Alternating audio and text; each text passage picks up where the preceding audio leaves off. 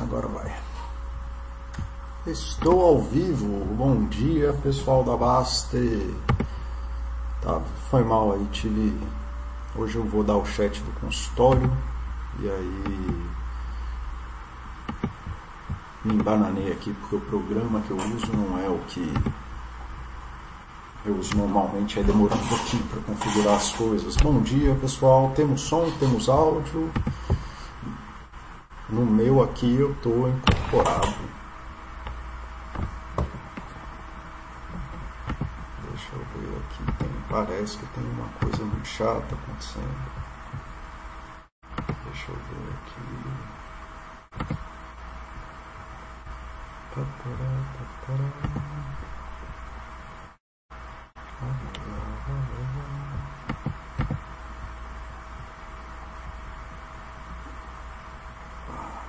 Onde está Desculpa galera, porque vocês estão ouvindo aí o barulho do, do ventilador, da ventoinha do, do microfone. E eu percebi que isso aí está fazendo um barulho sofrível para vocês. Deixa eu ver aqui.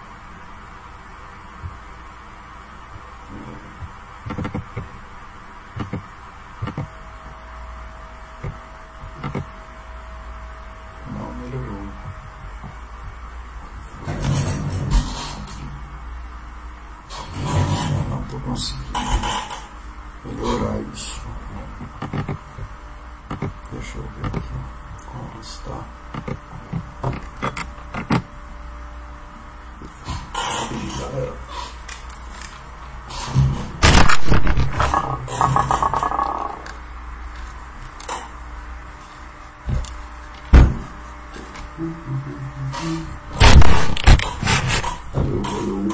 Melhorou, será?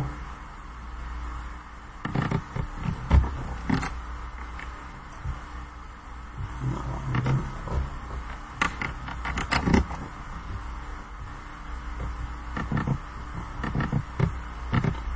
Desculpa aí, pessoal, estou tentando melhorar aí o negócio. Aí não está funcionando ainda.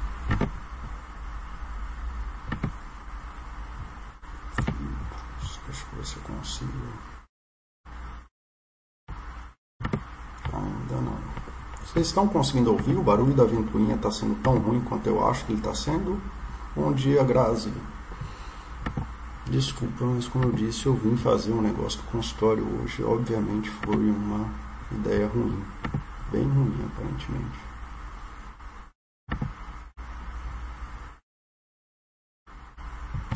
Mas vocês estão conseguindo ouvir aí, apesar do barulho que da ventoinha, ou está muito ruim?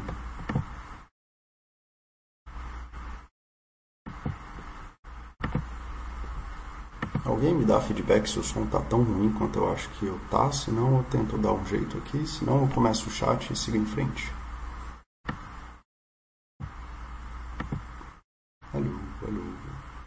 Alguém? Som, som tá ruim, horrível.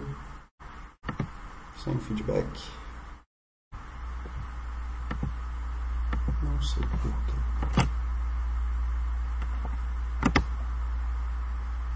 Porque ele não está considerando o microfone, do microfone mesmo.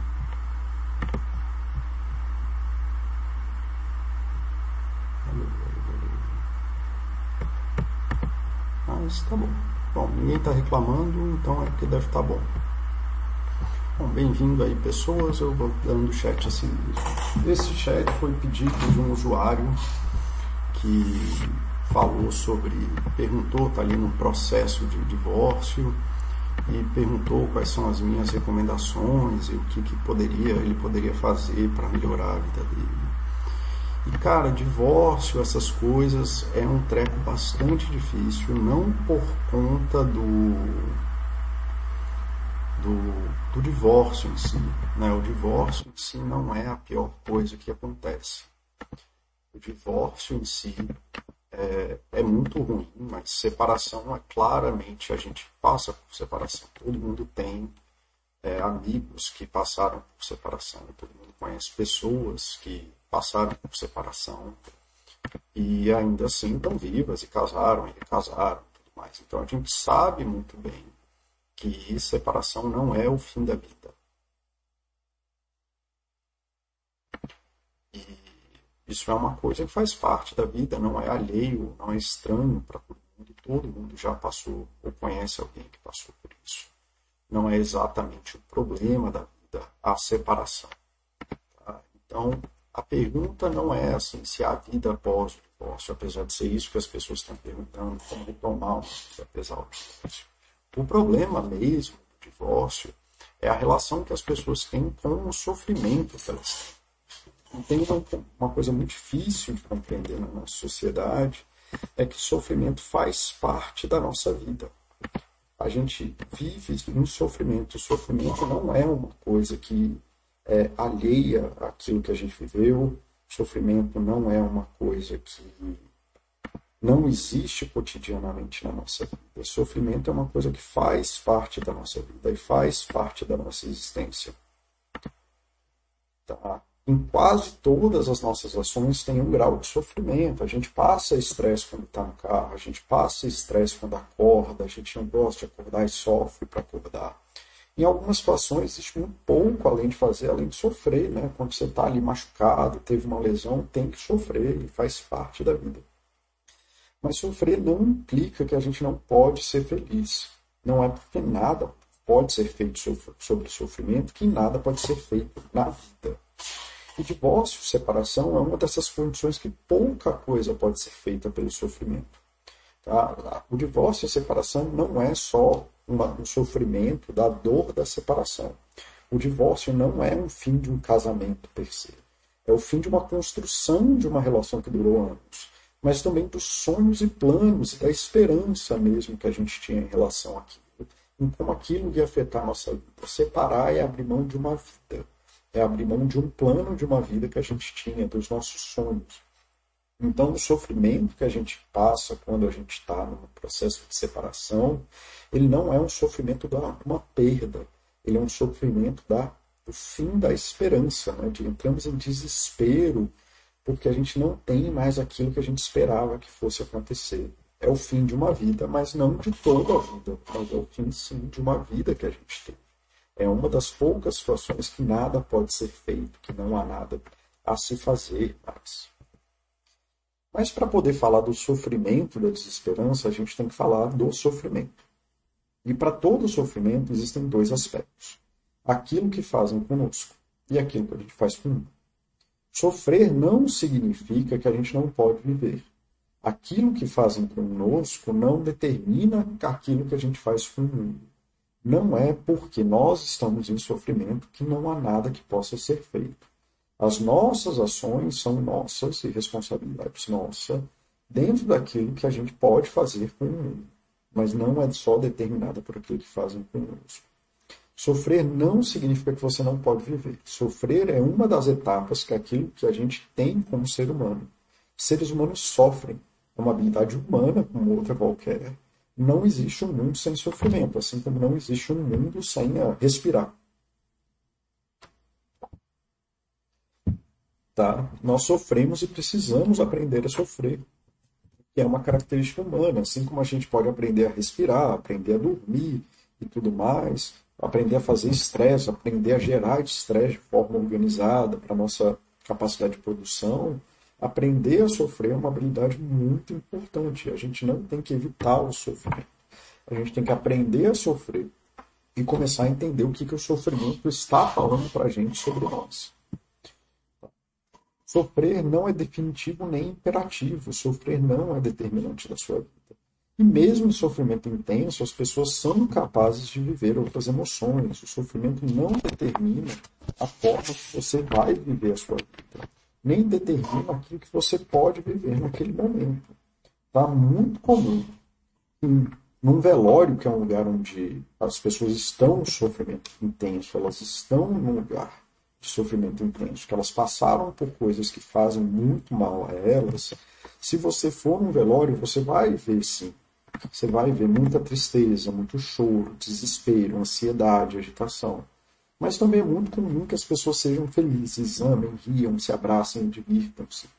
Não é incomum que pessoas que saibam sofrer sejam capazes de viver a parte boa com quem está lá com elas daquilo que existe no velório. Ah, Paulo, você está me dizendo que viver um velório então é bom. Não, eu estou dizendo que não é porque você está em sofrimento que essas coisas não são possíveis. Você pode sim viver sofrimento e ter outros aspectos da sua vida que fazem você continuar indo para frente. O sofrimento não é definitivo nem imperativo. Não somos seres unidimensionais, não somos habitados apenas por um aspecto de nós mesmos. Tá? E muita atenção ao não ser imperativo. Tá? Não é porque sofremos que precisamos definir na nossa vida a cada instante por nosso sofrimento. Então não é porque a sua vida está passando por um momento de sofrimento que você precisa se dedicar ao sofrimento.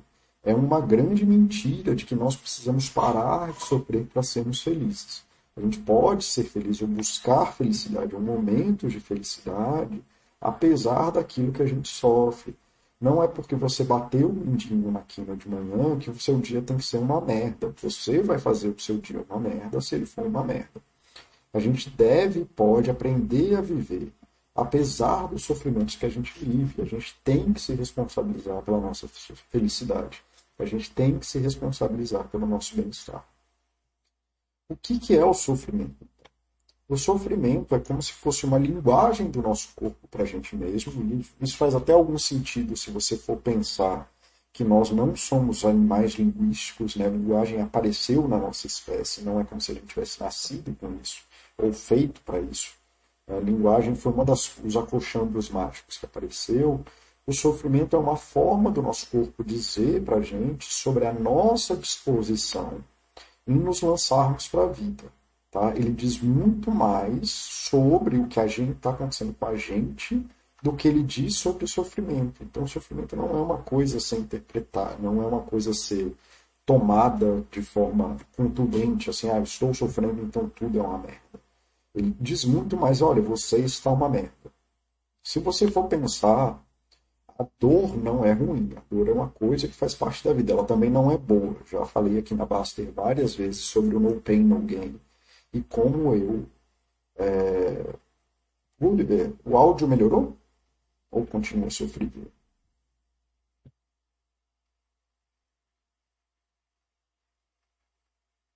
Não, não sei. Eu ouvi aqui e está muito bem. Deixa eu ir tentando aqui. Me fala aí se o áudio melhorou, se não melhorou. Tá bom? Tá. O sofrimento, a gente precisa entender ele como uma parte daquilo que acontece com a gente. Se você for pensar na dor, em qual é o papel da dor, como que ela aparece na nossa vida? A gente era um bichinho de quatro patas lá que andava no, no mundo e não sabia nada do que estava acontecendo com a gente. E aí a gente se vê com um machucado, seja lá que um problema de tendão, sei lá, coisa assim. E a gente não sabe disso, porque a gente era ignorante sobre os eventos do mundo. Então, assim, para que, que serve a dor? A dor é uma forma que o nosso corpo achou de falar para a gente: olha, você não pode sair correndo, senão você vai arrebentar sua perna. Tá? Então, quando a gente se furava o pé em alguma coisa, ele falava, bicho, não põe esse pé no chão, porque eu estou cuidando dessa inflamação aqui, e se você continuar botando esse pé no chão, a coisa vai piorar. Se você continuar fazendo é, as coisas da forma que você está fazendo, a coisa não vai dar certo. Então a gente precisa entender o sofrimento e a dor como uma parte daquilo que a gente carrega conosco. O sofrimento ele é um termômetro das nossas emoções, da nossa volição e da nossa disponibilidade de tolerância com o mundo. Mas ele é uma responsabilidade nossa. Tá? O sofrimento ele é a principal indicação de onde a gente está com o nosso corpo para lidar com o caos que existe no mundo. Quem está cansado, descansa. Quem está com fome, come. Quem está em sofrimento precisa de cuidado, não precisa de novas coisas, não precisa afastar o sofrimento. Assim dizer. Quem está em sofrimento está com pouca disponibilidade para lidar com o mundo. E quem precisa de ajuda para se cuidar, quem precisa de cuidado, procura formas de se cuidar e formas de cuidar de si e dos outros. Tá? Então, assim, essa é a parte importante de entender sobre o sofrimento. que você, na verdade, quando está sofrendo, você não tem que se livrar do sofrimento, você tem que procurar formas de se cuidar. E essa é a parte mais importante para quem está numa separação. Como dito anteriormente, o divórcio não é o fim de uma relação só. Ele é o fim de uma construção de uma relação que durou anos, mas também dos nossos sonhos e planos. E se a gente passa o sofrimento para outra pessoa, para a pessoa que nos separou de nós, para a pessoa que está separando da gente, esse sofrimento se torna personificado. Você começa a lidar com a outra pessoa como se ela fosse a causa do seu sofrimento. E a pessoa que se separa, ou a pessoa que foi separada da relação, ela não é a causa do seu sofrimento. A causa do seu sofrimento é o fim do seu lar, o fim dos seus planos. É o fim do seu plano para o ano seguinte, o fim da sua segurança, o fim da sua estabilidade, o fim dos sentidos que você tinha para a sua vida. É como se você estava numa busca ao tesouro, com grandes expectativas de que você fosse ficar rico, milionário, de uma grande aventura, e aí de repente você recebe um zap te avisando que não, o tesouro não está mais lá, alguém já pegou. Tá? Você está lá no barco, com equipamento, com dinheiro, com um time, com uma pancada de coisa, mas não tem mais para onde direcionar o seu barquinho da vida. Acabou o sentido. O fim de uma relação é o fim do sentido que você tinha para sua vida. E isso vai doer, e não vai doer pouco. Isso vai doer muito, inclusive. É uma pancada que você toma quando você só, quando isso acontece. É um processo de você tinha uma vida construída com uma pessoa. É, e naquele momento o que acontece para você é o fim daquele processo. E você não tem mais para onde ir. Aqueles planos, tudo que você tinha com aquela pessoa, acabou. Mas se você não tomar isso para você, de que é o fim da sua vida que você tinha até aquele momento, você vai empurrar é, o sofrimento para outra pessoa. E aí que começam as brigas terríveis, o fim das coisas, como as pessoas começam a brigar umas para as outras e exigir de outras pessoas, né, da pessoa que se separou, coisas que não são mais da responsabilidade dela. Quando você tinha um casamento, fazia sentido, ou algum sentido, que você tivesse uma expectativa de cuidado das suas necessidades, de planos em comum, de negociação. Uma vez que vem o divórcio e a separação, isso acaba. E quando isso acaba, você se torna responsável pela sua vida, sentido. Né? Você se torna responsável pelo sentido que você vai dar para a sua vida. E perder isso, mesmo quando é um sentido ruim, mesmo que fosse um casamento ruim, é doído. E fazer essa retomada da individualização é doído. A gente prefere o mal que está acostumado. A gente prefere sofrer daquilo que conhece a sofrer do desconhecido. O divórcio não vai ser uma dor da separação. É essa dor da individualização. É um processo de retomada do sentido da vida sem a outra pessoa. E vai doer um bocado, vai doer muito, cara. Tá? Mas não é fingindo que não dói. E também não é tentando responsabilizar outra pessoa pela sua dor que as coisas vão fazer. Também não adianta querer enfiar na cabeça que, ah, não, é, eu sofri isso e nunca mais vou sofrer. Tá? Essas são coisas do mundo e são coisas que o mundo faz com a gente. Esse tipo de sofrimento é o preço que a gente paga por amar. Assim como um pai, uma mãe sofre né, do medo eterno de que algo aconteça com o filho, e assim que o filho nasce, ou que ele é concebido na barriga, começa esse medo de machucar essa coisa que é tão importante para a gente, quando a gente ama, a gente sofre pelo medo de perder e pela perda. A gente sofre quando o filho vai para a escola, a gente sofre depois que ele sai de casa. Isso faz parte. Amar dói e a gente tem que aprender a viver essas dores de uma forma organizada. Viver sem amor é, inclusive, muito pior do que a dor do próprio amor. Tá? Então, sem essa loucura também de nunca mais vou deixar isso acontecer na minha vida. Isso também não é lá uma forma muito boa de se viver. Então, Aí, respondendo a pergunta do usuário, né, que perguntou para mim o que fazer na situação do divórcio, cara, é fisioterapia de vida. Embrace the pain. Você precisa aprender a sofrer de uma forma organizada. Aprender a entender que separar é separar. É viver sozinho de novo. Acabaram as expectativas de ter uma vida em conjunto com aquela outra pessoa. Você precisa retomar, inclusive aquilo que você tinha de expectativa de cuidar do outro por causa do casamento. Você tem que retomar isso para você. Isso vai doer, é assustador, mas é preciso se dar a chance de aprender coisas novas, de viver de novo. Ah, então eu vou para balada, eu vou ser feliz. Não, porque você vai estar em sofrimento. Não dá para ser plenamente feliz em sofrimento mas você é responsável por gerar felicidade na sua vida. Né? Inclusive, você buscar uma vida, tipo, ir para balada, ser o rei do, do camarote, sei lá, para mascarar o sofrimento, é muito pior, porque o que você está tentando fazer é só gerar barulho para tampar o barulho do sofrimento, mas não tem como fazer isso. No final das contas, o sofrimento sempre vai chegar em algum lugar. Tá? Você vai vivendo e sofrendo, construindo uma vida nova de acordo com aquilo, isso vai envolver erros e acertos, até que a vida faça sentido novamente. E sabendo que a vida vai fazer sentido novamente, porque ela sempre volta para o lugar dela. Não, como já falei no começo, não é, é difícil olhar para fora e ver cara, pessoas que se separaram que vivem plenamente felizes. Inclusive, é muito fácil de ver das pessoas que separaram e não são felizes e não conseguiram viver uma vida organizada, que geralmente elas estão lá e 20 anos depois da separação ainda estão falando mal do ex. Né? Geralmente é assim que funciona.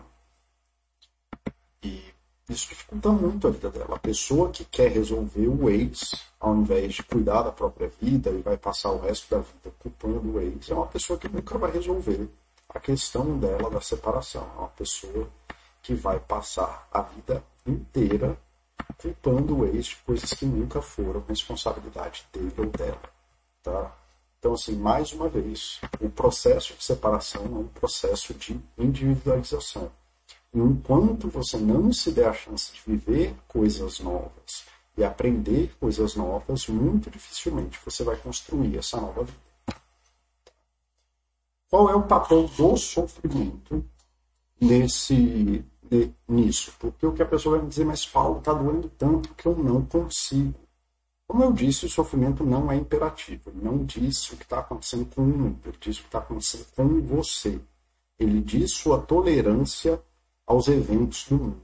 O seu sofrimento diz respeito a você. Ele é uma linguagem do seu corpo com você mesmo assim como é uma dor no pé falando, cara, não põe o pé no chão, ele é o seu termômetro de disponibilidade afetiva com o mundo. Tá? Não há como passar por cima dele, no sentido de eu vou fazer parar de sofrer. Geralmente isso leva caminhos bem ruins, como o uso de droga, álcool e etc., para tentar maquiar que você não está sofrendo, porque você não sabe sofrer. Você acaba criando formas de tentar mascarar o sofrimento, para fingir que você não está sofrendo. Então não há uma forma simples de você parar de sofrer e seguir em frente. É preciso adequar, buscar novas atividades, novos amigos, novas pessoas e novos tudo, até que a nova vida faça sentido. Mas levando o seu sofrimento em consideração. Então tem dias que vai ser ruim, tem dias muito ruins e tem dias muito bons. Nos dias ruins você faz pouco, você faz o que dá, e o que realmente é importante para cuidar de você. Então, esportes, comer direito, dormir, deixar que os outros cuidem de você. Sofrimento, como é no caso do velório, que eu falei mais cedo, é uma coisa que a gente resolve muito no cuidado social.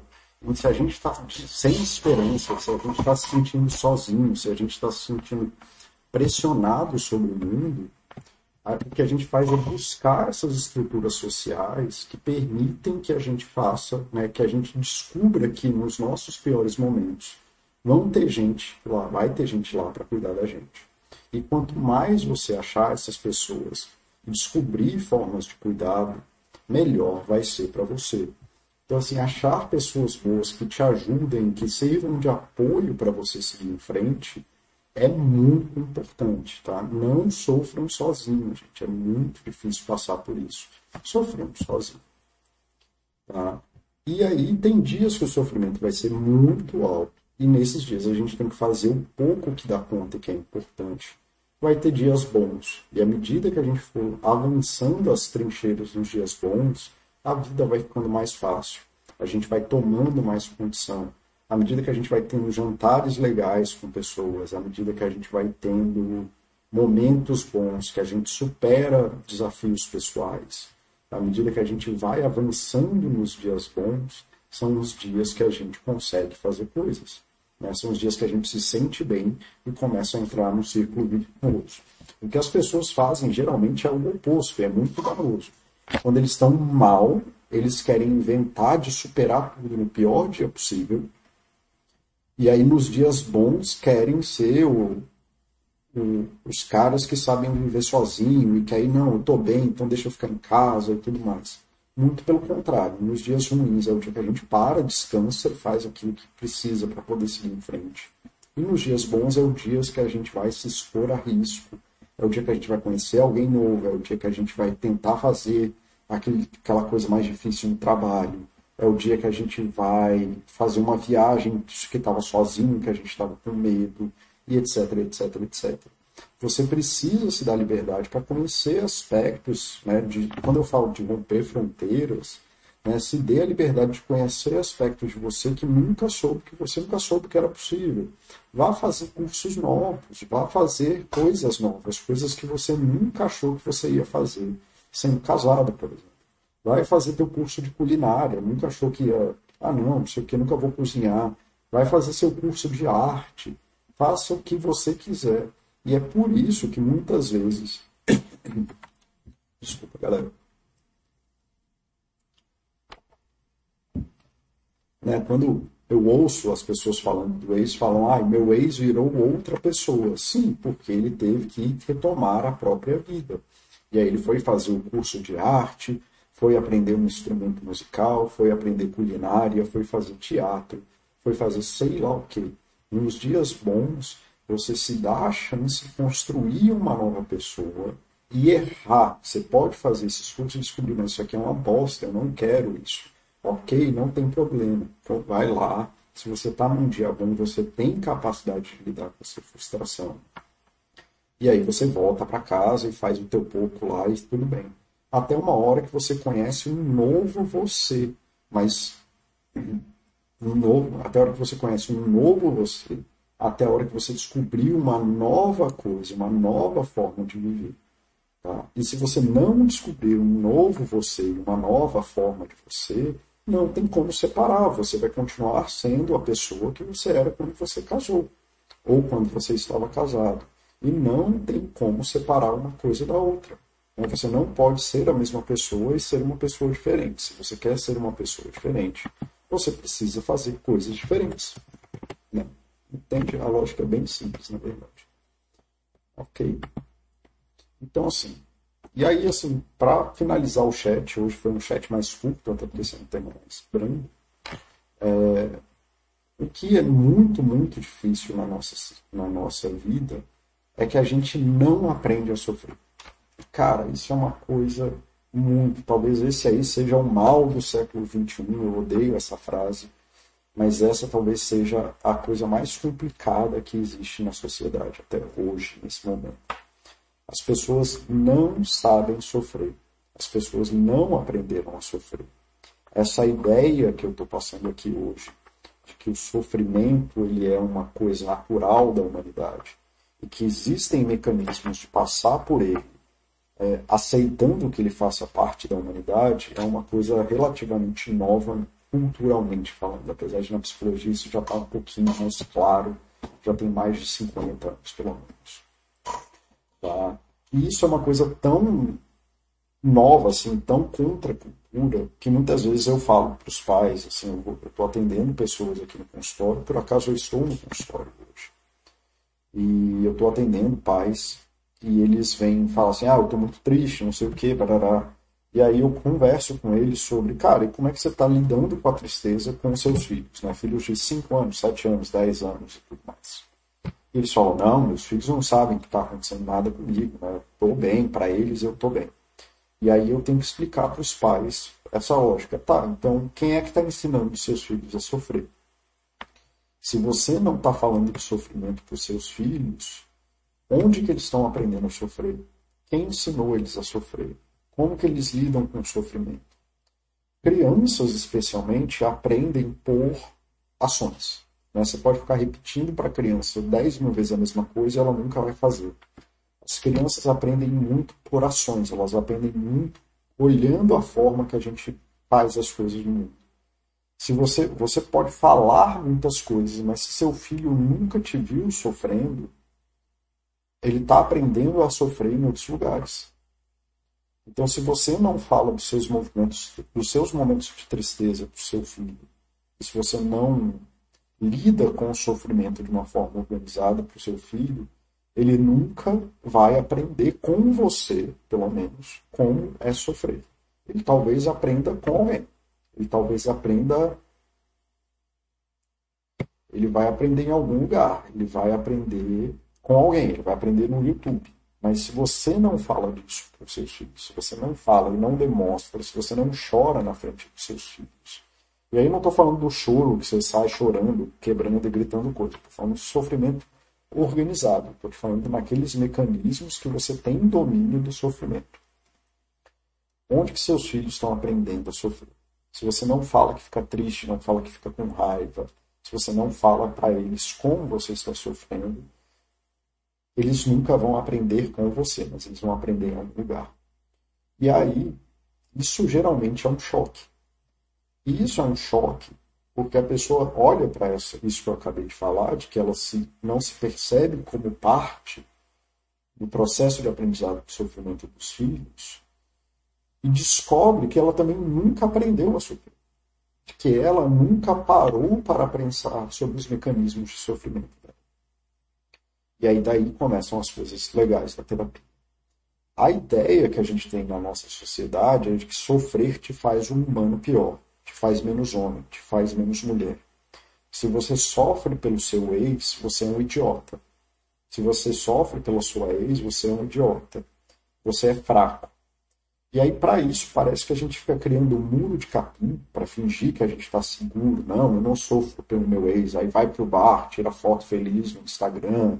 Né? Tira foto feliz no Instagram para o outro ver e passar mal e se sentir fraco. Para você que está fraco, não mostrar que é fraco. Olha que lógica bizarra. Mas tudo bem. A gente fica criando um muro de capim para fingir que está seguro. É capim mesmo. Assim, a pessoa pisa e destrói isso. E aí a gente finge que não está sofrendo para chorar no travesseiro à noite sozinho, desesperado. A gente precisa aprender a sofrer de forma organizada. Como que a gente aprende a sofrer de forma organizada? Com pessoas que ajudam a cuidar da gente, se empoderando de atividades que, gente, que fazem, a gente, fazem bem para a gente, tendo hobbies saudáveis. Se você não tem hobbies saudáveis, tocar instrumentos, leitura, é, esportes, uh, arte, coisas que você possa agir materialmente no mundo de forma saudável, muito provavelmente seu hobby é álcool. Ou é alguma coisa ruim, assim, bem ruim, é ficar brigando com os outros, arrumando confusão na internet e tudo mais.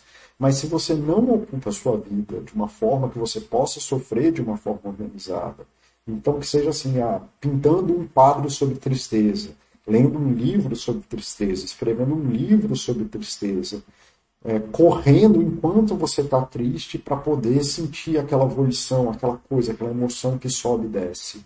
Você vai arrumar um jeito muito ruim de sofrer, que vai ser alguma coisa do tipo arrumar briga com os outros na internet, beber e falar mal da pessoa, e por aí vai. Xingar, querer destruir seu ex, querer que o outro se sinta mal, e nada disso vai resolver seu sofrimento. Tá? Então, assim, é muito difícil e muito do que tem acontecido hoje em dia, das pessoas se tratarem mal, por terem opiniões diferentes e tudo mais, é porque a gente não aprendeu a sofrer, a gente não aprendeu a assumir as nossas frustrações, a gente não aprendeu a, a se empoderar dos mecanismos que a gente pode desenvolver para passar pelos nossos sofrimentos de forma saudáveis. E muitas vezes a gente fica parecendo criança do pré-primário, que aí fica brigando com um coleguinha, e quando a professora vem perguntar, não, mas foi ele que começou, é porque ele falou que a minha mãe é chata. E aí a gente briga com os outros sem assumir responsabilidade da nossa raiva e que o mundo dá raiva na gente. Mas que não é por isso que a gente tem o direito de xingar o coleguinha de burro. Parece sacanagem, mas a gente está vivendo numa época da sociedade que a gente tem que colocar aquela lista assim: não pode dar língua, não pode é, bater no coleguinha e tudo mais. Isso não é só para mim, tá? Assim, é para mim, é para você, não é só pra, na questão política. Eu estou falando nessa questão do ex, porque é meio maluco. E você gaste 10 anos da sua vida com uma pessoa e depois você passa 5 anos falando mal dela e não perceber que destruindo a pessoa que você está falando mal, você está falando mal de você. Você está falando mal de 10 anos da sua vida. Tentando destruir o teu parceiro, você está destruindo a você mesmo, porque você estava naquela relação. Fazendo isso, você não está fazendo um ataque só à pessoa, você está fazendo um ataque à sua vida também. E sem a condição de lidar com isso de uma forma organizada, você vai acabar destruindo a sua vida na tentativa de destruir o outro. Então, assim, muito do que vem acontecendo, é, quando a gente fala disso, é, aqui na Baster muito de reatividade, da pessoa gastar a vida defendendo político ou brigando com a pessoa que deu, sei lá, fechou ele no trânsito, você está gastando tempo da sua vida destruindo a sua própria vida. E isso é a parte complicada. Então, assim, há um tempo atrás eu postei essas frases que dizem ser do Ernest Hemingway, que são, eu não sei se é, porque eu também não vou atrás dessas coisas, mas a frase é boa o suficiente. Tá? É, o mundo quebra qualquer um. Tá? E no, depois dessas coisas, né, em muitos momentos, tá? muitos dos fortes são muitos são fortes nos lugares em que foram quebrados. Mas aqueles que não vão quebrar, vai matar e mata, né, quem não consegue quebrar, vai matar, mesmo que seja bom, mesmo que seja gentil. Tá? Ele mata até os bravos, né, os corajosos, de forma imparcial. Tá? Então, mesmo que você seja bom, mesmo que você seja gentil, mesmo que você seja corajoso, tá? o mundo vai te quebrar. Ele, ele quebra as pessoas. Aquilo que o mundo faz com a gente é pesado. E a gente tem que entender isso. De que não é pessoal, é imparcial. Tá? Não é, não tem, o mundo não é cruel com você, o mundo é difícil. Tá? Só que se você, e aí essa é a parte mais forte. Tá? If you are none of these, you can be sure it will kill you too, but there will be no special hurry. Tá? E o que ele está falando aqui? Ele está tentando dizer que mesmo que você seja bom, mesmo que você seja gentil, mesmo que você tenha coragem, né? que você seja uma pessoa que vai atrás das coisas, tenha muitos graus de virtude, o mundo também vai te machucar e o mundo vai te quebrar. Tá? Porque ele não olha para isso, isso não é uma propriedade do mundo, não é pessoal. Só que se você não é uma pessoa que está no campo da virtude, ele também vai te quebrar. Tá? E se você não sabe quebrar, ele vai te matar. Só que ele vai te matar uma, sem nenhum tipo de pressa. Porque você vai criar o buraco que você mesmo vive. E quanto mais você se colocar nessa situação de um combate com o mundo, se dedicando à falta de virtude, tá? e você for atrás disso porque você não suporta ser quebrado e você não sabe ser gentil, então você sai de um relacionamento e a sua vida passa a ser de destruir a outra pessoa, de impedir que a outra pessoa viva, se comparando com a pessoa que ficou para trás, cara, você pode ter certeza que o mundo não só vai te quebrar, mas ele vai te matar. E sem pressa nenhuma. Você vai sofrer por anos e anos e anos. Tá? Então, deixa eu ver aqui o que, que o Dr. Vulliger está falando. Consegui ler o livro da CNV, obrigado por reforçar a indicação. Agora estou lendo o Liberated Mind. Tendo que aceitar o sofrimento é importante no processo, mas focar em viver o sofrimento não. Se assemelha a ruminar e piorar o sofrimento? Tá é, pensando aqui no framework do Reis, o que, o que, que eu entendo disso que está falando? Você, é importante você aceitar sofrer. É importante você compreender que existe o sofrimento. E você não se botar na condição do que ele chamaria, e eu já falei aqui várias vezes, da percepção de um selfie como uma narrativa, como se você fosse o personagem heróico de uma de um script de cinema, e que você é o fodão, que você não pode sofrer, que é bem isso que o Hemingway está falando aqui, né, de que eu sou a pessoa que não... É, eu sou acima de tudo, eu sou melhor que todos, é, eu não posso sofrer, comigo não, e tudo mais. Então, pensando no framework do Reis, ele vai trazer isso, de que a pessoa que não tem uma percepção de que ela pode sofrer, ela vai terceirizar o, o sofrimento para as outras pessoas. Quando ela se vê sofrendo, como ela não consegue se perceber num processo de sofrimento, ela não vai desenvolver formas adequadas de sofrer e vai devolver para o mundo esse sofrimento e vai tentar justificar para o mundo as coisas merda que ela está fazendo para não sofrer. Então esse é um primeiro passo, né? no, no sentido do Reis, né? pensando no framework da ACT, ele vai tentar atacar isso numa distinção de de que que é aceitar o sofrimento. Você é você não criar essas narrativas mágicas de mundo onde você merece coisas que não são propriedade de mundo. É, então eu não mereço sofrer. Como que ele faz isso comigo? Como que ela faz isso comigo? Eu fui isso, isso e aquilo. Cara, o sofrimento está aí. Então é importante aceitar o sofrimento. É importante viver o sofrimento. Eu não sei se o. Eu não entendo que o Reis fale que você não vai viver sofrimento. Eu acho que, pelo contrário, é, ele vai dizer que viva o sofrimento, mas viva de uma forma organizada, é, e que seu sofrimento não determina a forma que você vai sofrer, não é porque você está sofrendo que você tem que viver de uma forma sofrida. Você pode sofrer de formas benéficas para você, inclusive, como isso que eu falei, buscando o abraço da tua mãe, compartilhando com amigos que sejam capazes, é, escrevendo um livro maravilhoso, é, mesmo que seja trágico e coisas assim. O ruminar o sofrimento, que aí é, eu acho que o Reis chamaria no livro que você está lendo de fusão cognitiva. Não, não seria fusão cognitiva? Não, não seria fusão cognitiva. Deixa eu ver onde que isso entraria.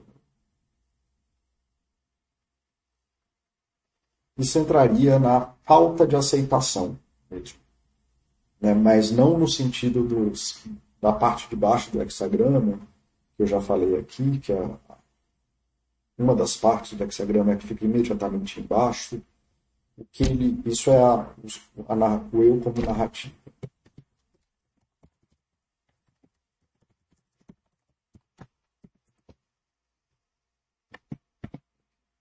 Vamos abrir que aí fica mais fácil. Né? Eu esqueço que eu estou ao vivo e que vocês conseguem.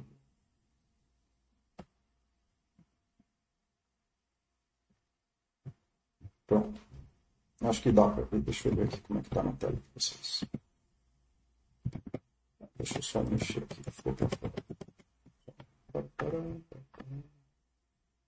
Agora vai.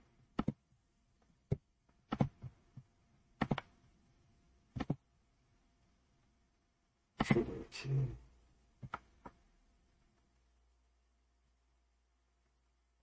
Aqui.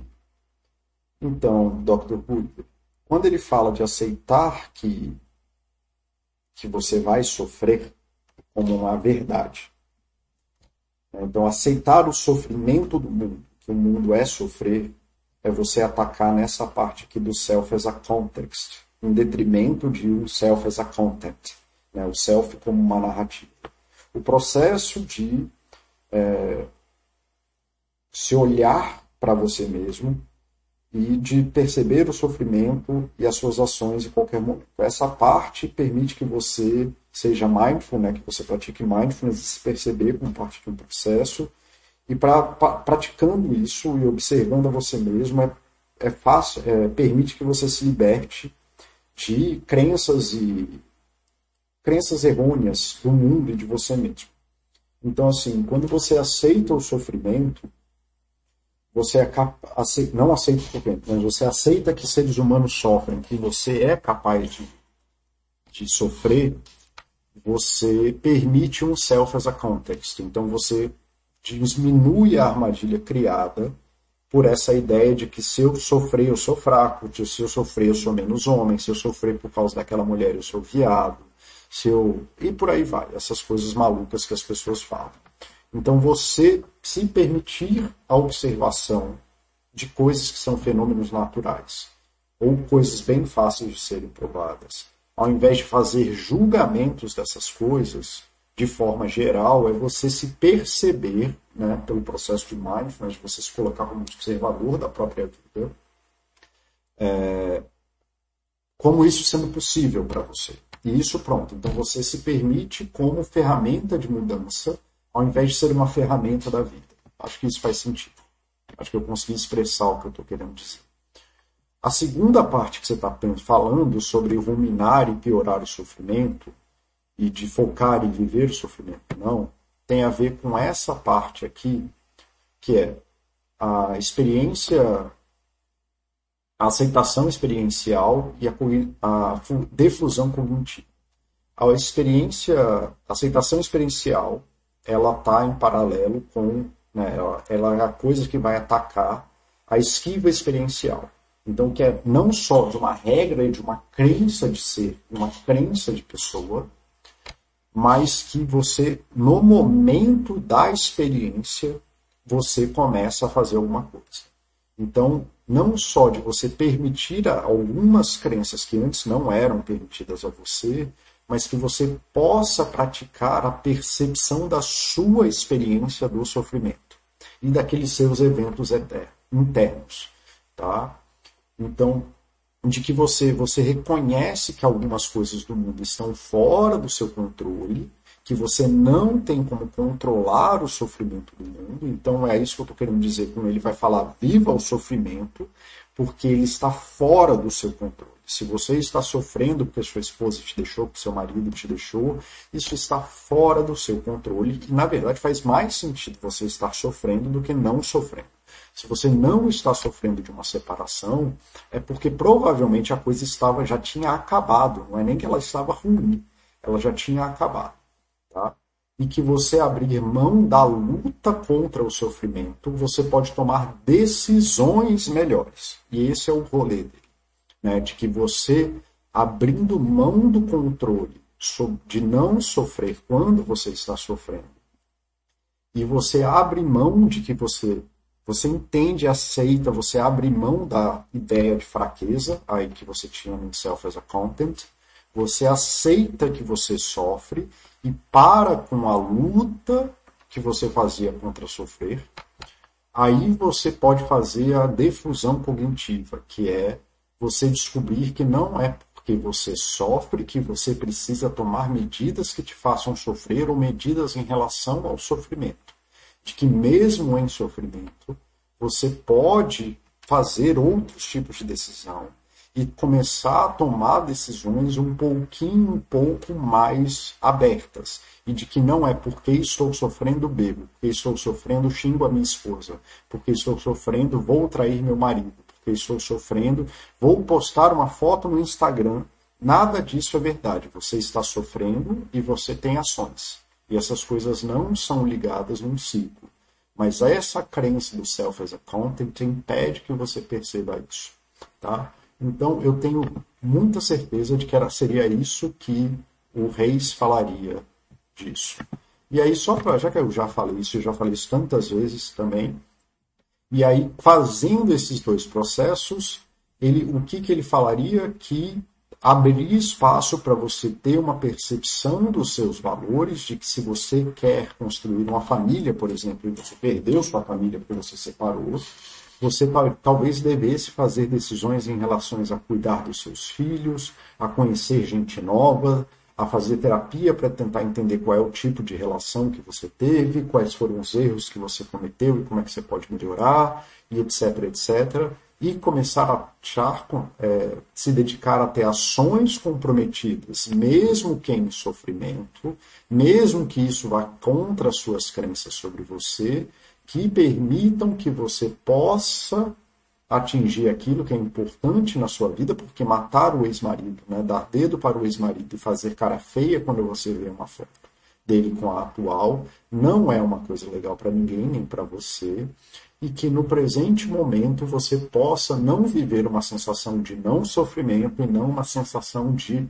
é, felicidade, mas que você possa viver de uma forma organizada consciente para que você possa criar flexibilidade psicológica e formas adequadas de se viver, mesmo que em sofrimento. Então é alguma coisa nesse sentido. Abra falando aqui, mãe de uma amiga minha chegou aos 30, chegou no trigésimo ano xingando o ex. Sim, Abra, isso não é sacanagem minha, eu conheço essas pessoas. É muito, muito fácil uma pessoa passar o resto da vida por 30 anos culpando o ex-marido. Assim como é fácil pessoas de 40 anos é, culparem é, a, os motivos das vidas dele porque os pais fizeram isso, isso e aquilo. Eu falo que os pais são culpados, mas só até os 20. Depois dos 20 você já teve muito tempo aí para poder construir uma vida boa. Assim como é no caso da separação. Né? A separação ali ainda tem uma coisa ali do ex da ex até o final do primeiro ano. Depois de um ano é contigo, querido. Você já deveria ter começado a viver de novo. É, bom, galera, era isso que eu tinha para trazer por hoje. Desculpa aí o som. É, eu até estou com o microfone, o problema é que este microfone não está funcionando. Eu tô, né, não sei como não consegui configurar o microfone do, do computador em si. Então, esse microfone que eu estou aqui não serviu para nada, mas semana que vem eu dou atenção para isso de uma forma mais organizada e, e vejo aí o que, que eu posso fazer tá, sobre isso. Mas, no geral, eu vou, arrumar, vou dar um jeito. É só porque hoje eu não consegui fazer isso e quando eu percebi já estava na gravação, eu preferi tocar o chat para frente. Ok, galera. É... Bom, era isso por hoje já vou encerrando as coisas por aqui. E a gente fica aí para a semana que vem. Então, tá bom? Um abraço, pessoal. Eu vou encerrando aqui a transmissão e vou deixar as janelas aí abertas para não é, fechar a sala